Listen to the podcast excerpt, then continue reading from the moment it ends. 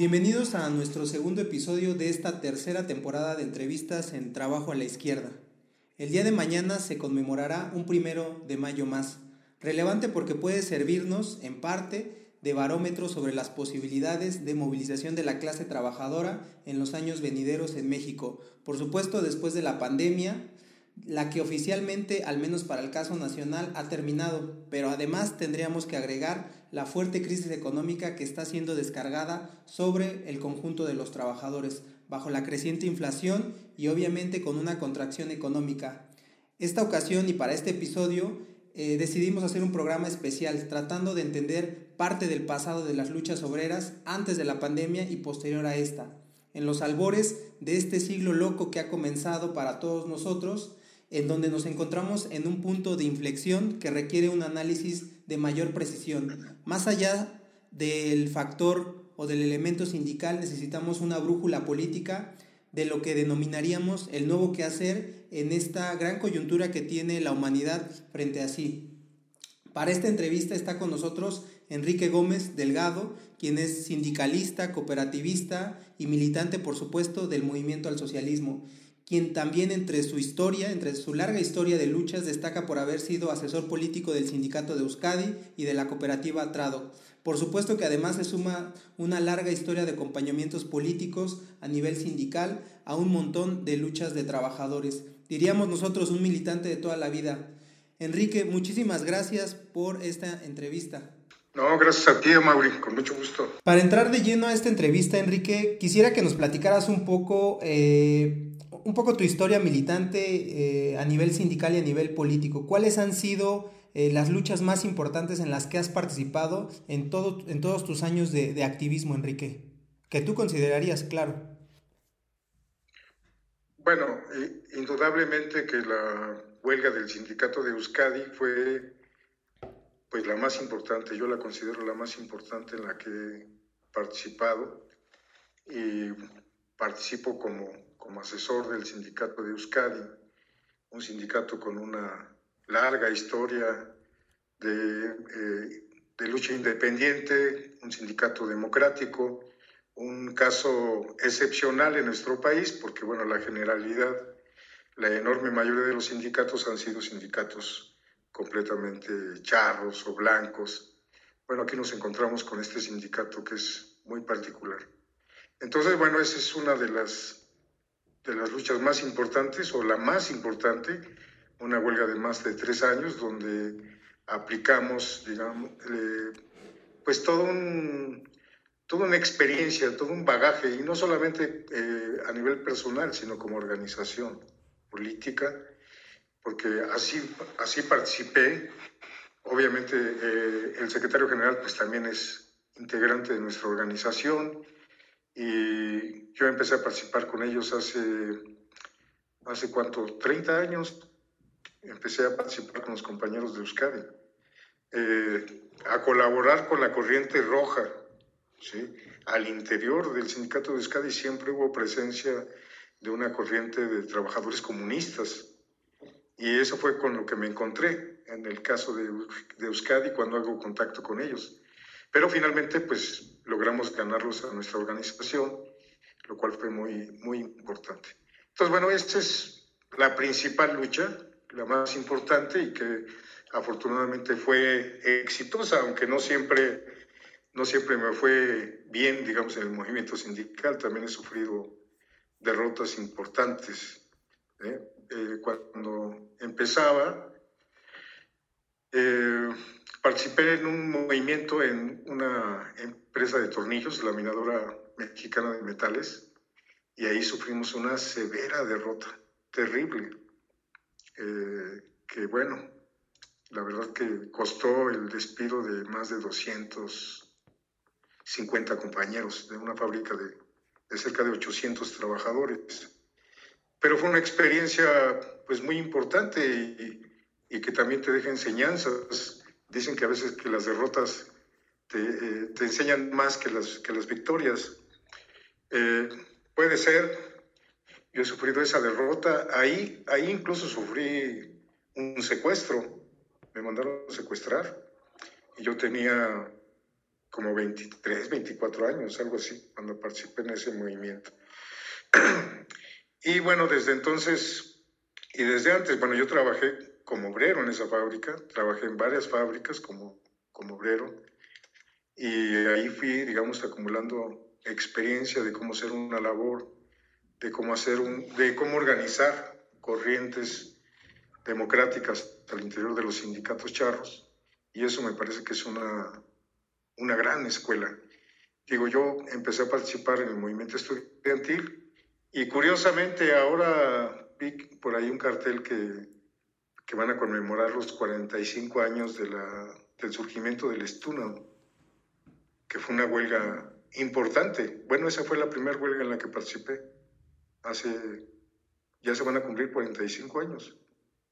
Y desde entonces participé en muchísimas huelgas, movimientos, apoyando desde fuera, eh, colaborando, en fin, entonces sí, es una larga, larga historia de movimientos, eh, además de las fábricas en donde participé y también logré formar este, corrientes democráticas y en algunos casos fueron exitosas y como te digo, bueno, pues también sufrí algunas derrotas. Así que, bueno, pues es, es muy amplio ese, ese tema. Y alrededor de la huelga de Euskadi se dio un fenómeno, pues también importante, en, eh, en varios de los sindicatos de la industria llantera. Porque te he de decir que, que a partir de la huelga de Euskadi, los compañeros de General Tire, que también pertenecían a la misma empresa alemana Continental, inician un proceso de democratización y colaboramos con los compañeros en, en esta lucha que afortunadamente eh, se conquistó la democracia en el sindicato de una manera muy contundente, muy contundente. sigue siendo un sindicato democrático, mantenemos una relación fraterna con los compañeros. Un compañero nuestro de la dirección del MAS participa como asesor de ese sindicato.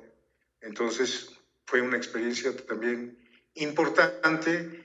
También logramos la democratización del sindicato de Tornel. Eso a mí en lo personal me costó seis años de trabajo lograr su democratización. El construir una corriente sindical democrática a su interior que finalmente logra, ante la división de los charros, ganar una elección por 42 votos, algo así. Este, eso fue en el 2000, 2010 más o menos, más o menos por ahí, 2008.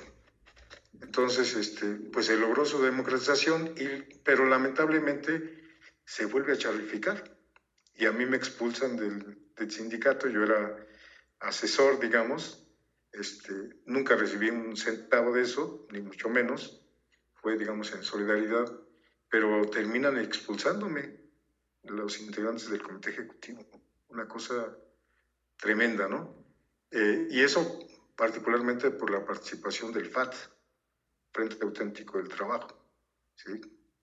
En fin, que, que a partir de, de, la huelga de Euskadi participamos en General Tire, en Tornel, democratizando el sindicato, y también participé en el apoyo a los trabajadores de Uniroyal, que su planta también fue cerrada un poco antes de la de Euskadi, e incluso colaboré con un grupo de trabajadores de Gutiaroxo, que estaban peleando por sus propiedades. A ellos ya también los habían despedido antes del cierre de Euskadi. Pero bueno, ahí la CTM los traiciona, los vende y eh, este, años después me encuentro con este grupo y me preguntan cómo veo la situación. Entonces les dije, pues mi opinión, que para mí no era el camino de, de, cómo entrarle a la, a la, bronca para recuperar sus propiedades. Propiedades muy importantes porque eran tres ranchos en, en Querétaro, un edificio sindical muy grande ahí en Pautitlán y unas oficinas. Entonces, pues ellos estaban tratando de recuperar esos bienes. Finalmente lo conseguimos, ¿sí? Pero bueno, yo en cuanto terminó ese asunto, a ver, yo hasta aquí llegué, ahí se ven, la cosa era pegarle al principal charro de la industria llantera, que era de la CTE. Y le, y le pegamos fuerte. Le pegamos muy fuerte porque él era secretario general de ese sindicato. Aún teniendo la planta cerrada, seguía siendo el principal dirigente de la coalición nulera.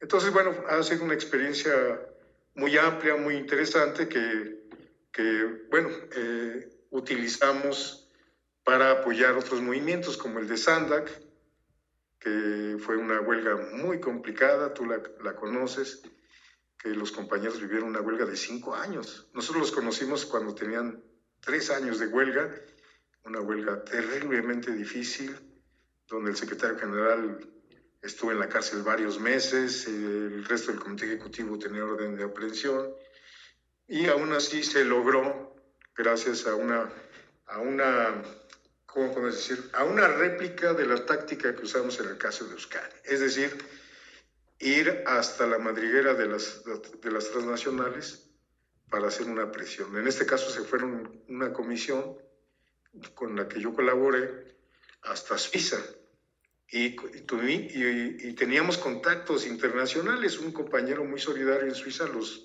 los acogió en su casa, los acompañó.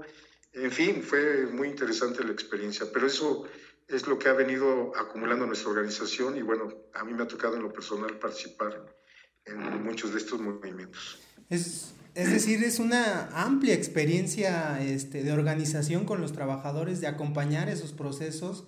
Eh, entonces, creo que, que, con toda esta experiencia, Enrique, que has acumulado y muy importante y que básicamente cada una de estas historias tendría que tener un, un programa en específico, este, porque son historias que a veces no se conocen muchas veces o quedan solamente a nivel este, de sindical, pero, pero no está como, como, como un testimonio tan amplio y creo que en un futuro no sería del todo descabellado hacer quizás alguna sección de estas luchas este, porque creo que cada una nos puede dar enseñanzas muy importantes, ¿no? Pero justamente ahora regresando a, estas experiencias acumuladas eh, que has tenido, quisiera preguntarte y, con todo este bagaje que, que, tienes, ¿cómo catalogarías tú el proceso actual que vive México? Es decir, ¿no sería muy aventurado decir que estamos ante un momento quizás de profunda transformación a nivel coyuntural, eh, donde se empiezan a mover los trabajadores, claro, sin, sin ser demasiado, este, digamos, eh, aventurado el, el análisis y decir que ya hay una completa transformación o algo así, pero me parece que algo eh, está pasando. Creo que hay una coyuntura antes y después de la pandemia. ¿Qué, qué análisis dirías tú de, del movimiento de trabajadores en general en, en México, Enrique? Bueno, yo creo que existe la posibilidad real de que estemos experimentando un nuevo proceso de lucha entre la clase trabajadora. Vamos a ver, digo, y esto se abre a partir de que el gobierno de López Obrador se ve obligado a emitir una reforma laboral que abre, digamos, algunas posibilidades que antes no existían para, digamos, elegir democráticamente a los dirigentes y eh, este asunto de revisar los contratos, de que los trabajadores tengan la posibilidad de aprobar o desaprobar su contrato colectivo de trabajo. Que esto es veneno para los contratos de protección patronal. Entonces, bueno, obviamente que no está garantizado nada. Ahí está el caso del sindicato petrolero.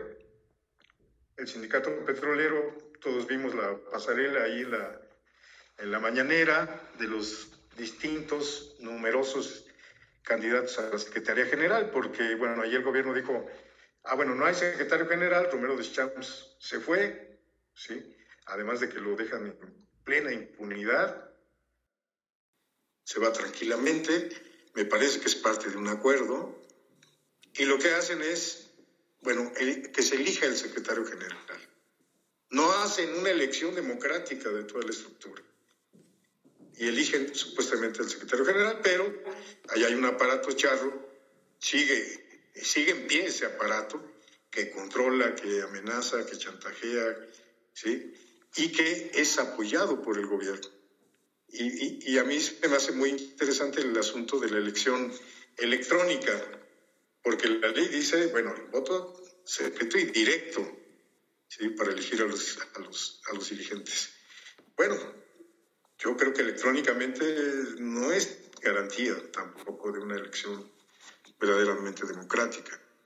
En fin, pero me parece que esta situación abre las posibilidades para que en el, en el conjunto de la clase trabajadora empiecen a surgir grupos que dicen, ah, bueno, mira, en General Motors lograron sacar a Tereso Medina, a, la CTM, ¿no? Que Tereso Medina es uno de los jefes, de los capos de los sindicatos de protección, que incluso aplicó en una de las fábricas de la industria llantera, en el caso de, de Goodyear de San Luis Potosí. ¿sí? Este, entonces, bueno, me parece que esto es lo que abre la posibilidad, aparte de que existen sindicatos que han venido manteniendo una vida independiente, democrática, luchas importantes que son verdaderamente complejas, ¿sí?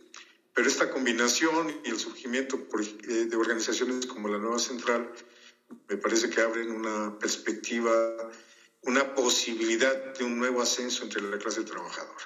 Yo creo que es así porque han venido surgiendo distintos grupos que han, digamos, eh, exigido formar sindicatos propios, independientes, con elección democrática de sus dirigentes. Y esto es, digamos, movilizar a una parte importante de la clase trabajadora, aunque sea un fenómeno inicial, porque, bueno, sí hay fábricas muy importantes, está General Motors de Silao, eh, otras, digo, creo que tampoco es conveniente, digamos, hacer públicas algunos esfuerzos organizativos que se están realizando en algunas fábricas, eh, pero me parece que hay pues un proceso inicial porque eh, son pocas en realidad. Si tú comparas con el conjunto de los del movimiento obrero, de los contratos colectivos de trabajo que existen en el país, pues es, es reducido el número, pero es muy significativo, muy importante porque puede ser, digamos que la punta de lanza para abrir paso al, conjunto del movimiento obrero. Entonces, bueno, vamos a ver, obviamente que ahí se requiere precisamente de experiencia, como bien decías hace rato, y que es importante que organizaciones como la nuestra, el MAS, colabore, que ese es su papel en este proceso de organización, nuevo proceso de organización entre la clase trabajadora muy positiva porque venimos de un proceso de retrocesos fuertes en el movimiento obrero. Una pasividad, un temor al despido, a no organizarse, a, mantener el, el empleo, así sea precario. El asunto es no morirse de hambre. Entonces me parece que esto está siendo superado ahora por esta nueva, nueva posibilidad, nueva situación y indudablemente es, es una gran oportunidad para, para, los trabajadores a nivel nacional. Ahora, Enrique, que comentabas acerca de, digamos, de, del acompañamiento que se les da a, a, estas luchas desde el movimiento al socialismo, quisiera justamente pasar a, a la siguiente pregunta o al siguiente punto es, digamos, ¿qué importancia tendría en la militancia sindical eh, tener un, una militancia política también, es decir, no puede haber una sin la otra, ¿no? Me parece hasta cierto punto. Entonces, eh, desde tu perspectiva, ¿cuál es el papel, digamos, político al que se contribuye al sindicalismo como tal, ¿no? O a tu participación en diferentes orientaciones de tipo sindical, ¿no? Eh, ¿Qué importancia tendría la militancia política además? Bueno, yo creo que indudablemente es una necesidad imperiosa que un compañero trabajador, cuando decide pelear, lo hace en primer lugar, pues por defender su, situación, su, su, situación como trabajador, pero también este, pues su propia vida y la de su familia, ganar un poco más, tener un, digamos, un, un salario más digno, mejores condiciones de trabajo. Pero el problema es que si no tiene una perspectiva política, si no tiene una organización política, es luego muy difícil formar dirigentes que verdaderamente sean honestos. Eh, nosotros, en nuestra experiencia, es, son compañeros, aquellos, aquellos dirigentes probados, que aguantan los cañonazos de 50 mil pesos oro, decía eh, eh, Obregón, que, que, no había generales que no los aguantaran. Bueno, en este caso sí hay generales en el movimiento obrero que aguantan esos cañonazos. Nosotros lo hemos visto, el caso de Euskadi es muy, muy importante, muy aleccionador, porque la verdad a mí, a mí mismo me sorprendió la forma tan tajante en la que Jesús Torres rechazó, digo, yo fui testigo en un, hotel aquí de, de Chapultepec, eh, cómo rechazó el cañonazo que le lanzaron la gente de la Continental. De inmediato se levantó y dijo, hasta aquí llegó esta reunión, yo no voy a aceptar este tipo de ofrecimientos, me ofendes, me ofendes al decirme esto. Eh, y, tuvieron que parar y decirle, no, no, no, discúlpanos Jesús, este, siéntate por favor, este, no, eh, no, no, no, lo vamos a repetir, discúlpanos. Ya me habían dicho, decía este nuevo gerente de la empresa, que contigo no iba por ahí el asunto, te pido una disculpa, este, por favor, siéntate, yo quiero platicar contigo. Fue una reacción inmediata, como resorte. Y, eso solamente se logra con una formación política, con, una, con un compromiso con principios fundamentales de la clase trabajadora que tiene su máxima expresión en una organización política, así sea pequeña. Y particularmente la nuestra, pues tenemos esos principios, esa enseñanza, y, es, eh, y esto es fundamental. Porque un compañero que no tiene compromisos, digo, yo he visto muchos dirigentes que de pronto se doblan, se venden. Lo que pasó en Tornel, eso fue lo que pasó.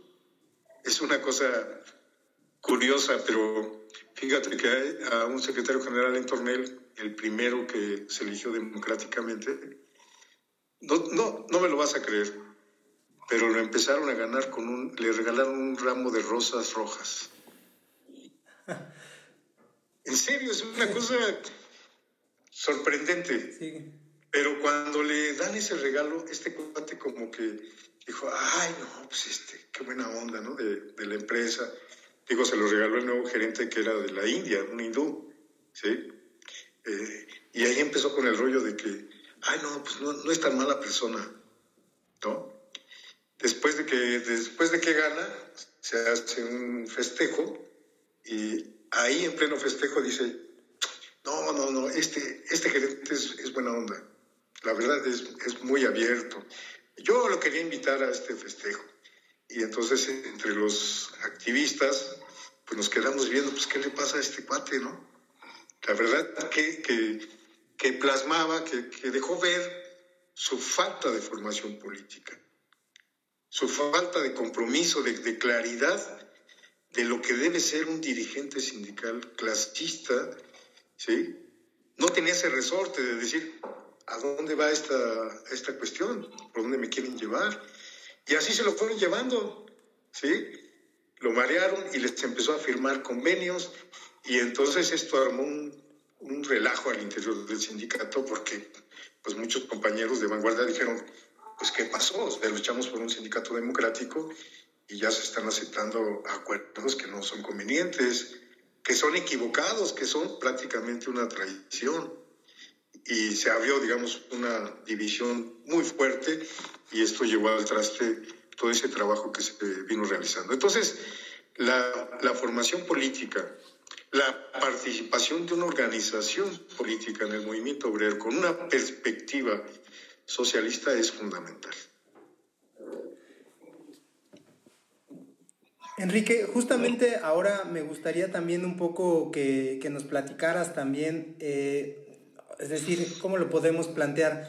Digamos, eh, ahorita nos, mencionas un poco la importancia que, tiene sin duda el, factor eh, político ¿no? para, para las organizaciones sindicales, pero aventurémonos un poco más allá de eso y pensemos también en, un siguiente paso, ¿no? Es decir, hablar hoy de una perspectiva real de transformación social más allá de los límites que, impone el capitalismo, el, capital como régimen de explotación, este, en el siglo XXI, donde hay profundos cambios climáticos, tecnológicos, en fin, en una era completamente nueva, digamos, a cuando se disputaban las grandes luchas del siglo pasado, eh, desde tu perspectiva, ¿por dónde debería de correr ahora la lucha de los trabajadores? Entendemos que va por, la misma, por, digamos, por la misma ruta hasta cierto, hasta cierto punto, ¿no?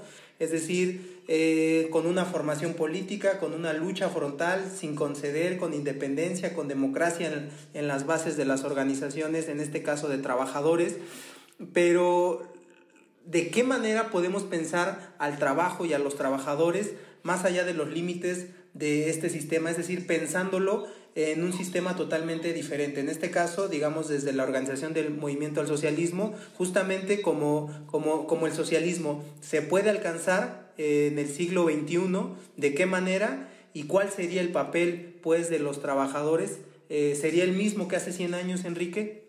¿Cómo lo ves tú al respecto? Bueno, en, general podemos decir que sí, sigue siendo la misma, el mismo objetivo. Han cambiado muchísimo las condiciones. Ahora el movimiento obrero tiene que resolver muchos más problemas que en el siglo pasado, porque estamos acercándonos a, un, a una situación terriblemente peligrosa, digo, no solo para la clase trabajadora, para el conjunto de la humanidad. El capitalismo tiene, digamos, un, desarrollo completamente destructivo del propio planeta. No solo superexplota a la clase trabajadora, sino también lo hace con la naturaleza, con el, planeta entero. Entonces, eh, bueno, esto del calentamiento global, por ejemplo, es un gravísimo problema y el capitalismo es incapaz de resolverlo, porque el capitalismo es voraz. El capitalismo no para, no puede parar la máquina de hacer dinero, de, de, plusvalía a los trabajadores. Porque esa es su esencia. Entonces lo que se tiene que cambiar es de fondo el sistema de producción. Y ahí el único planteamiento, digamos, eh, apegado a la realidad actual es el proyecto socialista. No hay otro. No hay otro, porque el socialismo de lo que se trata es precisamente de acabar con la explotación y de, hacer una planificación de lo que vas a producir, de lo que necesitas producir y de cómo lo vas a producir. Y solamente la clase trabajadora puede jugar ese papel. Obviamente una clase trabajadora con experiencia, con, eh, eh, digamos, con un programa y por eso la organización política es tan importante. Y, déjame comentarte que, bueno, platicábamos de la experiencia del MAS, pero en realidad también, por ejemplo, ¿cómo, cómo logramos ese apoyo en Suiza? ¿Cómo logramos el apoyo en Alemania? Eh, bueno, con una organización internacional. Compañeros socialistas de Alemania fueron los que nos ayudaron.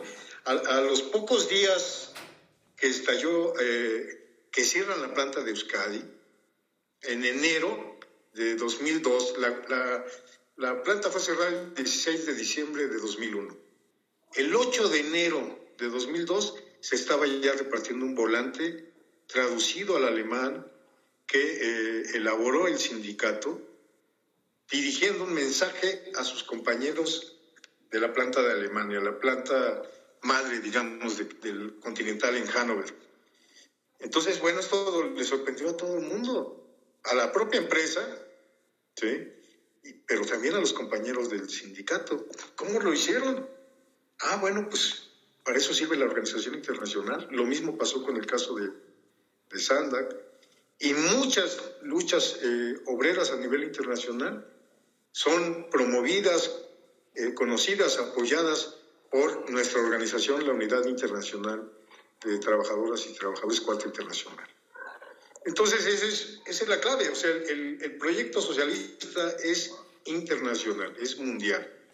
Nosotros no concebimos luchas aisladas a nivel nacional, sino que tiene que haber una armonía, tiene que haber una propuesta para el conjunto de la clase trabajadora a nivel internacional.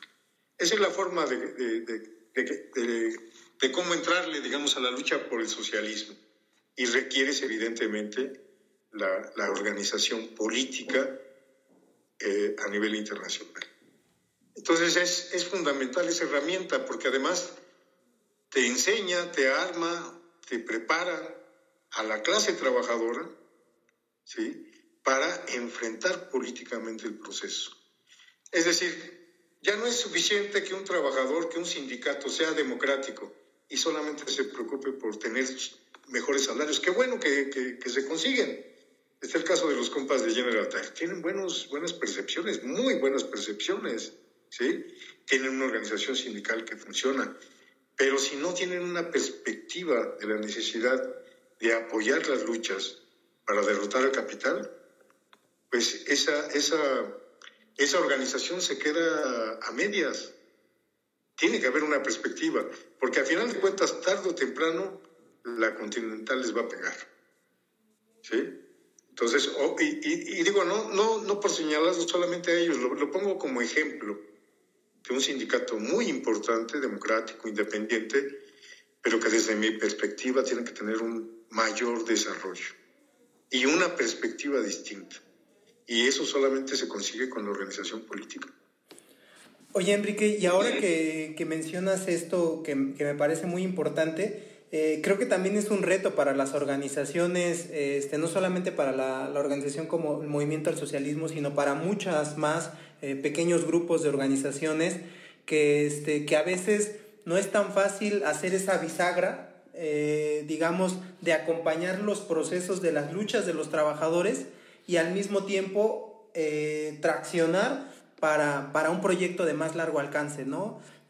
¿Cómo se le hace, no? Es decir, de qué manera se puede ir tejiendo no solamente ese acompañamiento puntual a las luchas de los trabajadores, ya sea con asesorías, con apoyo, con campañas, sino al mismo tiempo este, se puede traccionar a algo más allá, ¿no? Que no se quede únicamente en el gremialismo, este, y por gremialismo ni siquiera me refiero nada más a nivel sindical, ¿no? Sino quizás pueda haber solidaridad con otros sindicatos, con un par de sindicatos más, pero cómo eh, se hace esa transición hacia un proyecto que vaya más allá y hacia disputar este, realmente un régimen nuevo este, en términos eh, sociales, estructurales, económicos.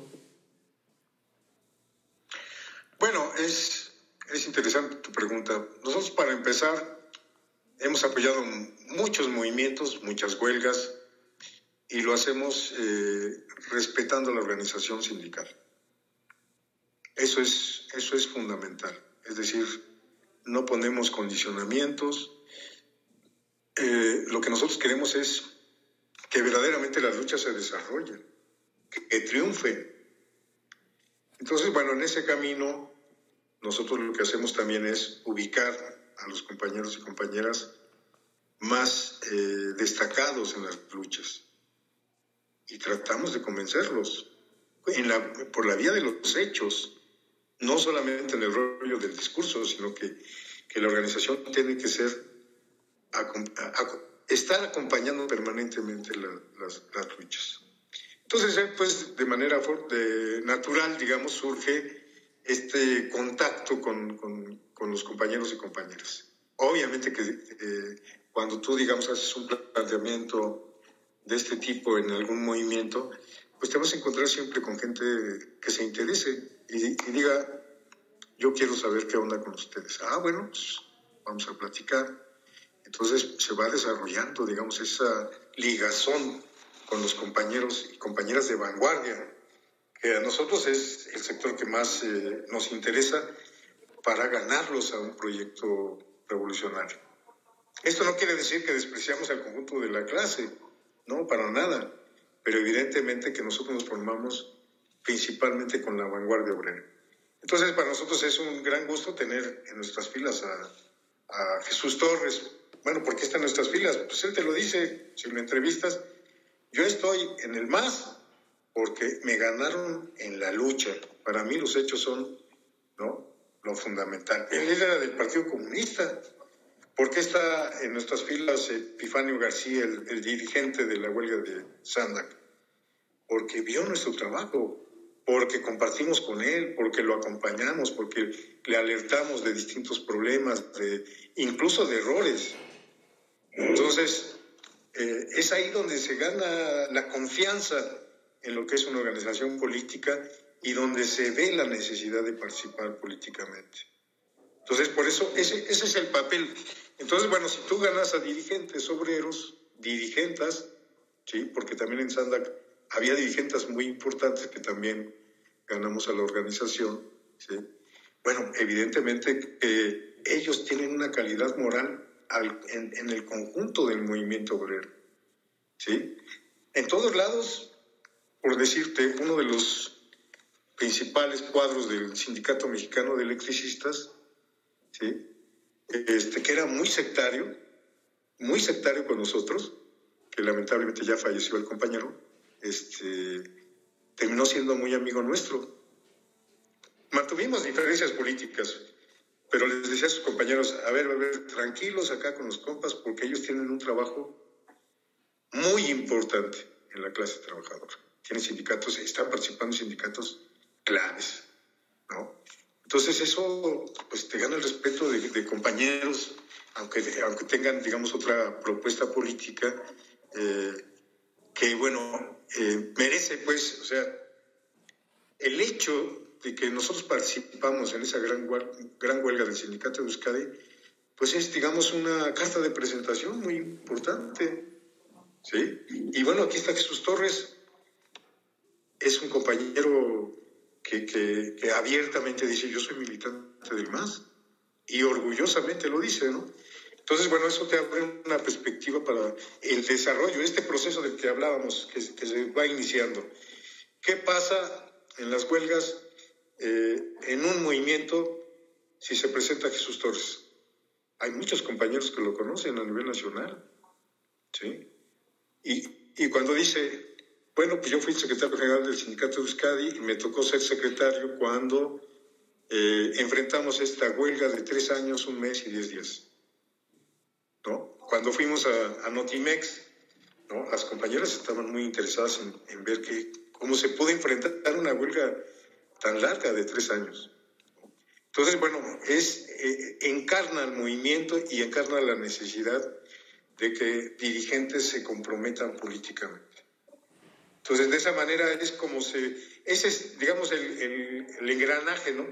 Eh, eh, las piezas entre la organización política y el movimiento obrero, sus dirigentes, que son quienes dicen, vamos por acá, digo porque en el caso de Euskadi armamos el plan, esto de ir a Alemania, lo armamos en la organización. Ahí está mi libro sobre ese proceso y ahí se narra cómo tuvimos una reunión donde estuvieron compañeros del, sindicato, Jesús Torres también, y donde diseñamos la estrategia. ¿Sí? Entonces es fundamental este, este mecanismo, esta herramienta que hay que desarrollar entre el movimiento obrero y una organización política revolucionaria. Entonces, bueno, yo, yo creo que es, es eh, toda esa experiencia que hemos acumulado, como bien dices, pues sí tiene que servir. Tenemos que tratar de, de, plasmarla, tenemos que darla a conocer, tenemos que... A mí me, me interesa muchísimo que compañeros jóvenes, compañeras, conozcan todas esas experiencias, para que en un futuro ellos, los nuevos y nuevas militantes, puedan tener una mejor participación ¿sí? Una, eh, toda esa enseñanza tiene que ser eh, volcada a favor de la clase trabajadora.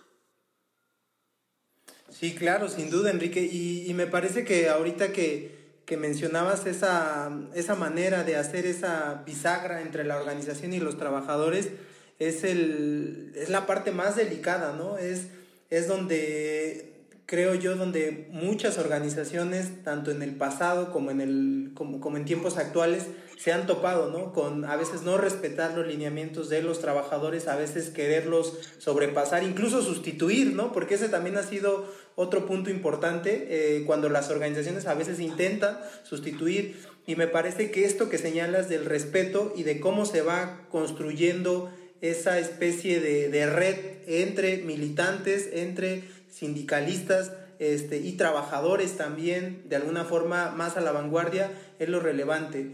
Enrique, para finalizar, este, ¿cuál es la perspectiva que, que tendrías tú quizás para los siguientes cinco años en, en, el caso nacional? Entendemos que estamos en un punto donde haya posibles transformaciones. Este, está lo que está pasando en el Bajío, lo que pasa también en el norte del país, en las maquiladoras.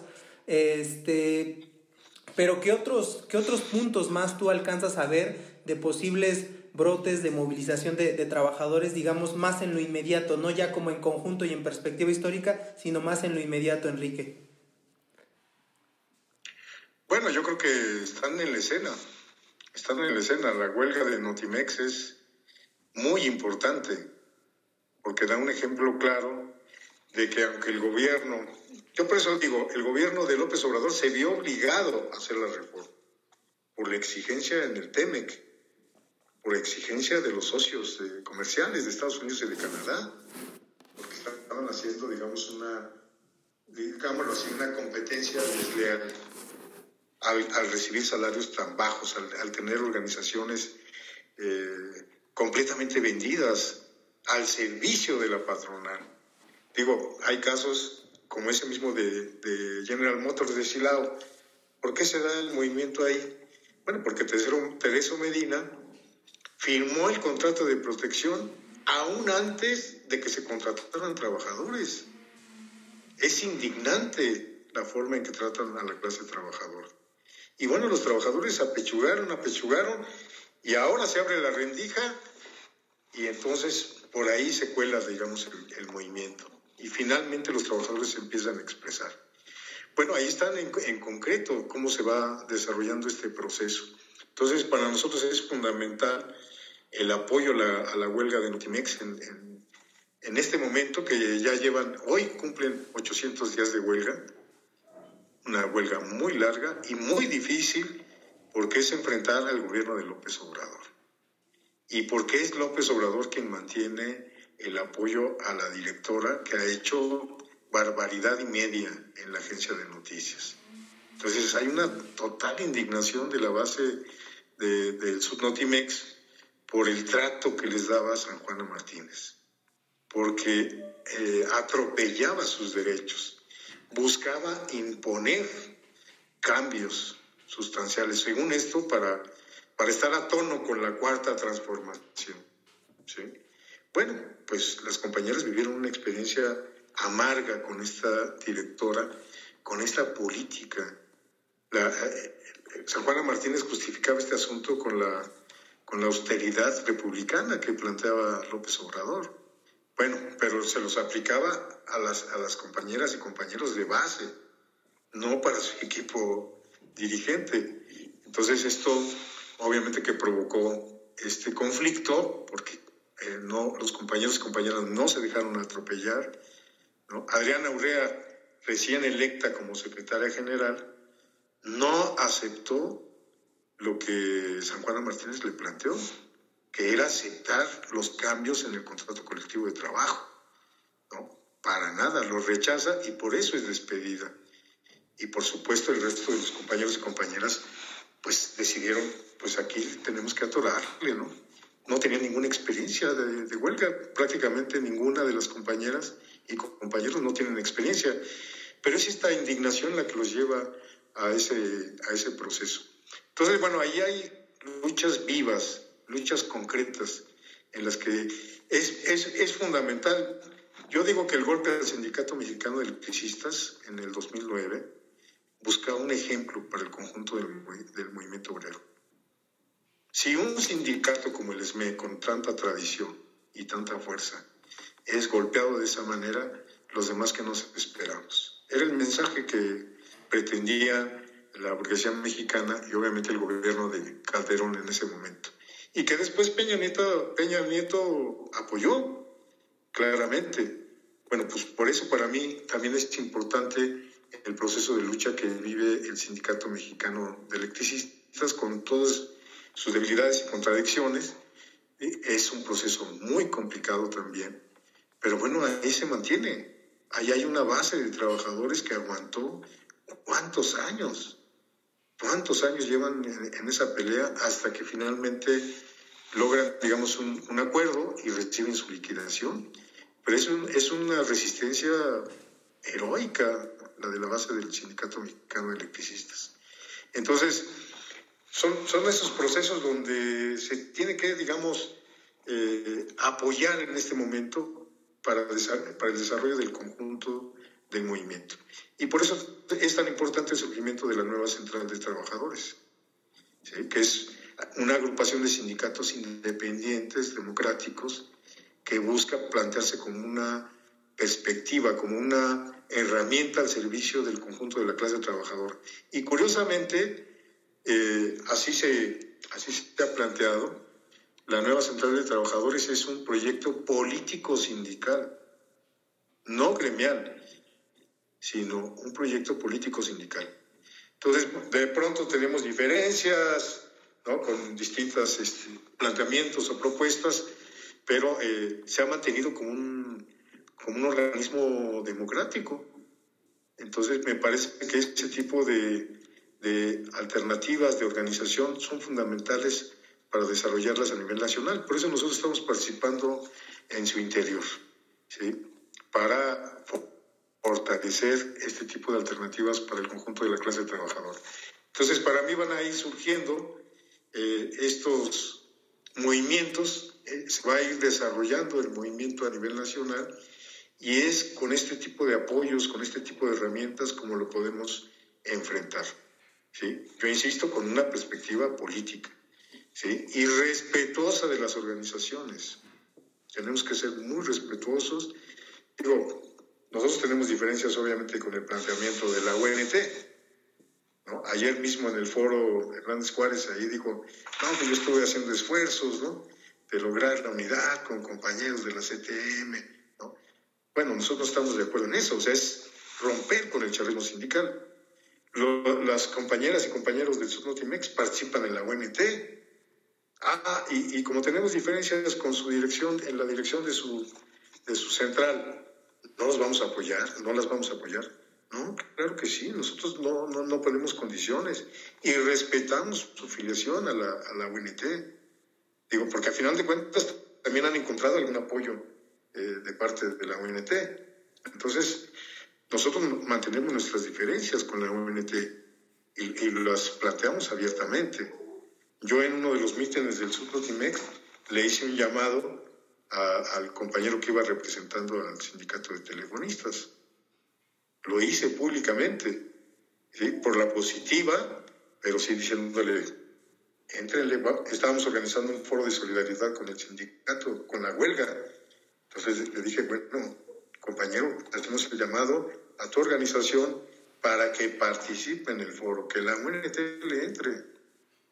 Al final del asunto fui y hablé con él, dijo, sí, sí, sí, ya estamos viendo eso, bueno, la verdad que fue muy secundaria su participación.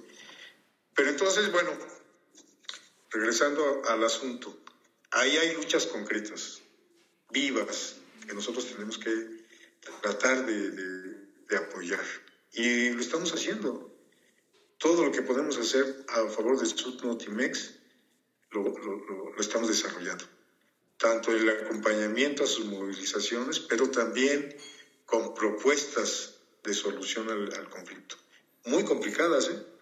Muy complicadas.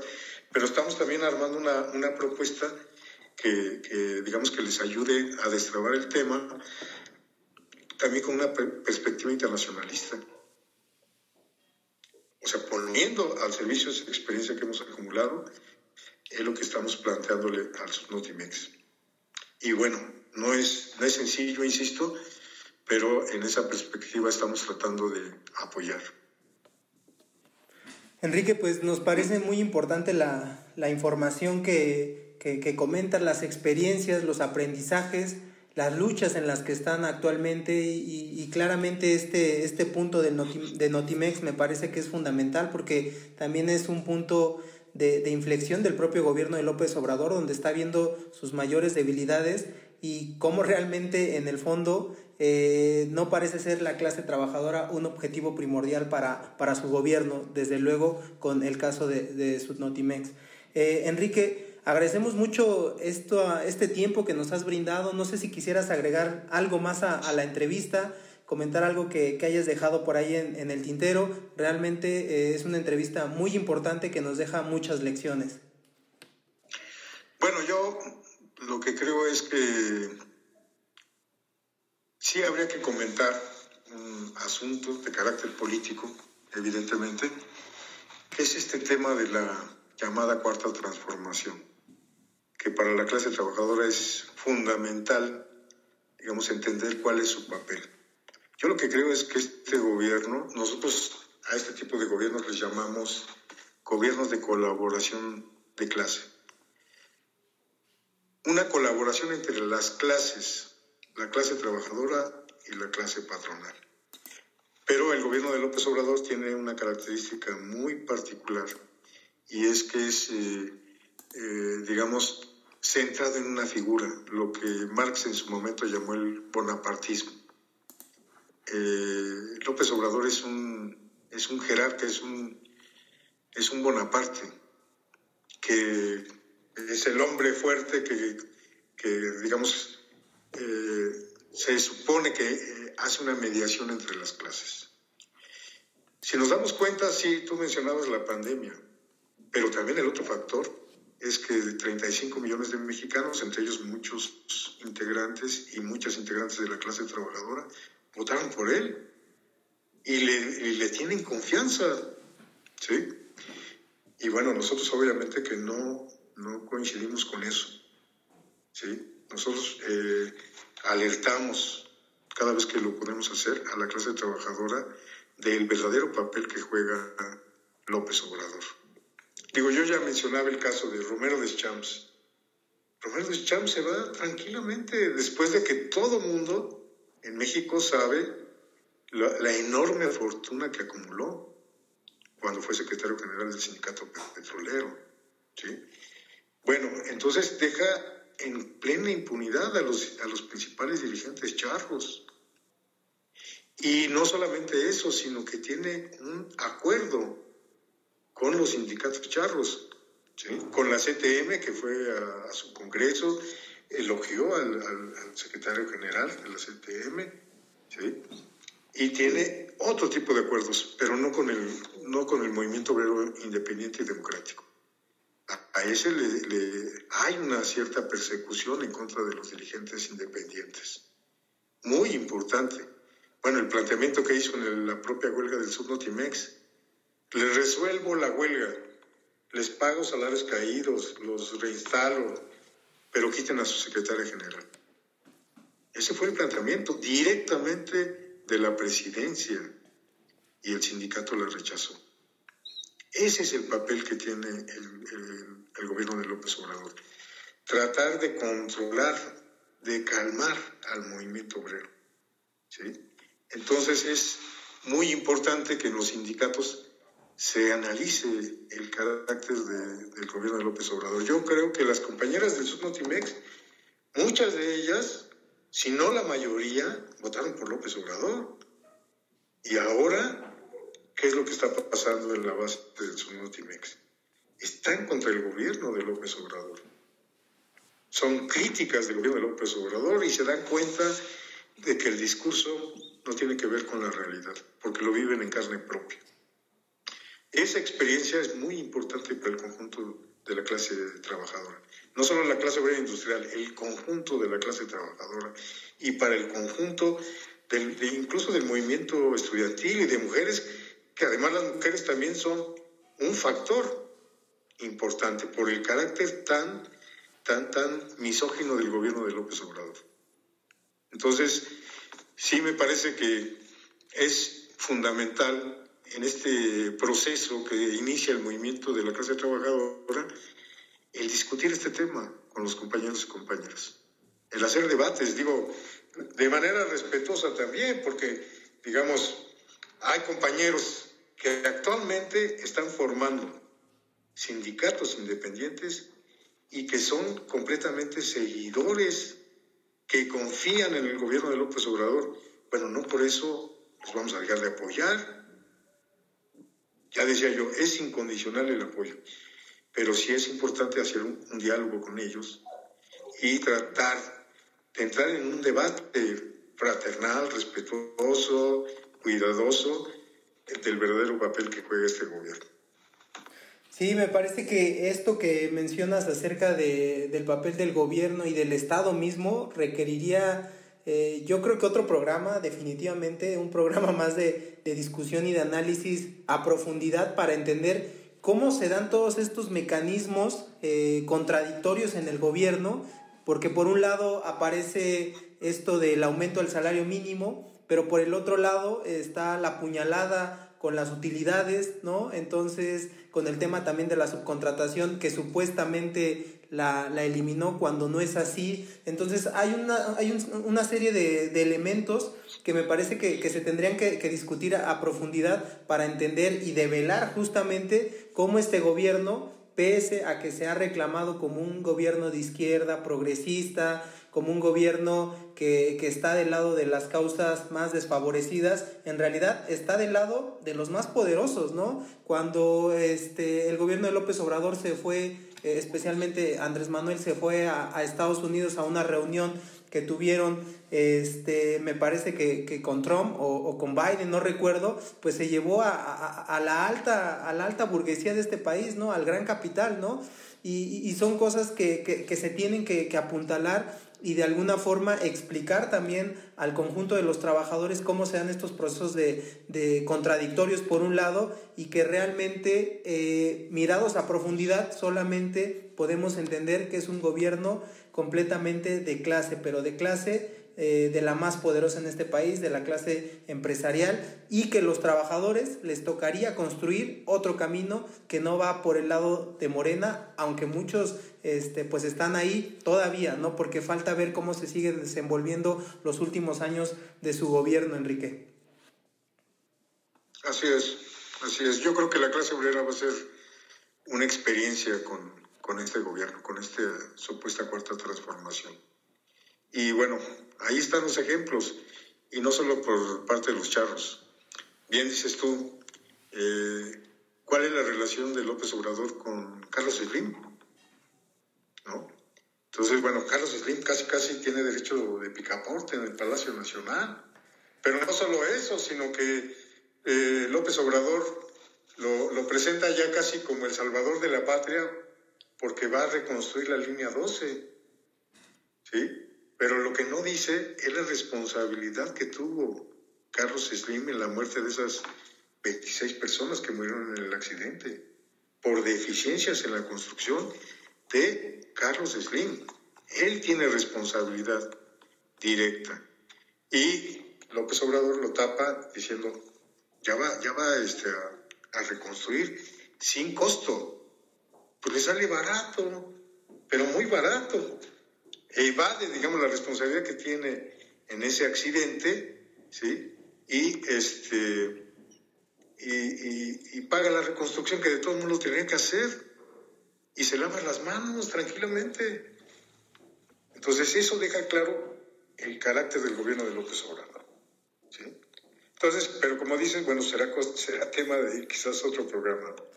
Sí, Enrique, pues realmente te digo, agradezco mucho esta entrevista y, y sin duda espero que, que no sea la, la, la, última o la única, que haya un poco más, especialmente con todos estos temas y todas estas historias en tus ya varias décadas de militancia política y sindical, porque me parece que es muy importante recuperarlas y dejar pues esa evidencia por lo menos este, en audio para que en un futuro más generaciones puedan saber de esos procesos y también aprender de, de lo que se debe o no hacer en, en la lucha eh, político-sindical. Enrique, agradezco mucho esta entrevista y tu tiempo, Enrique. No, gracias a ti, Mauricio, un gusto.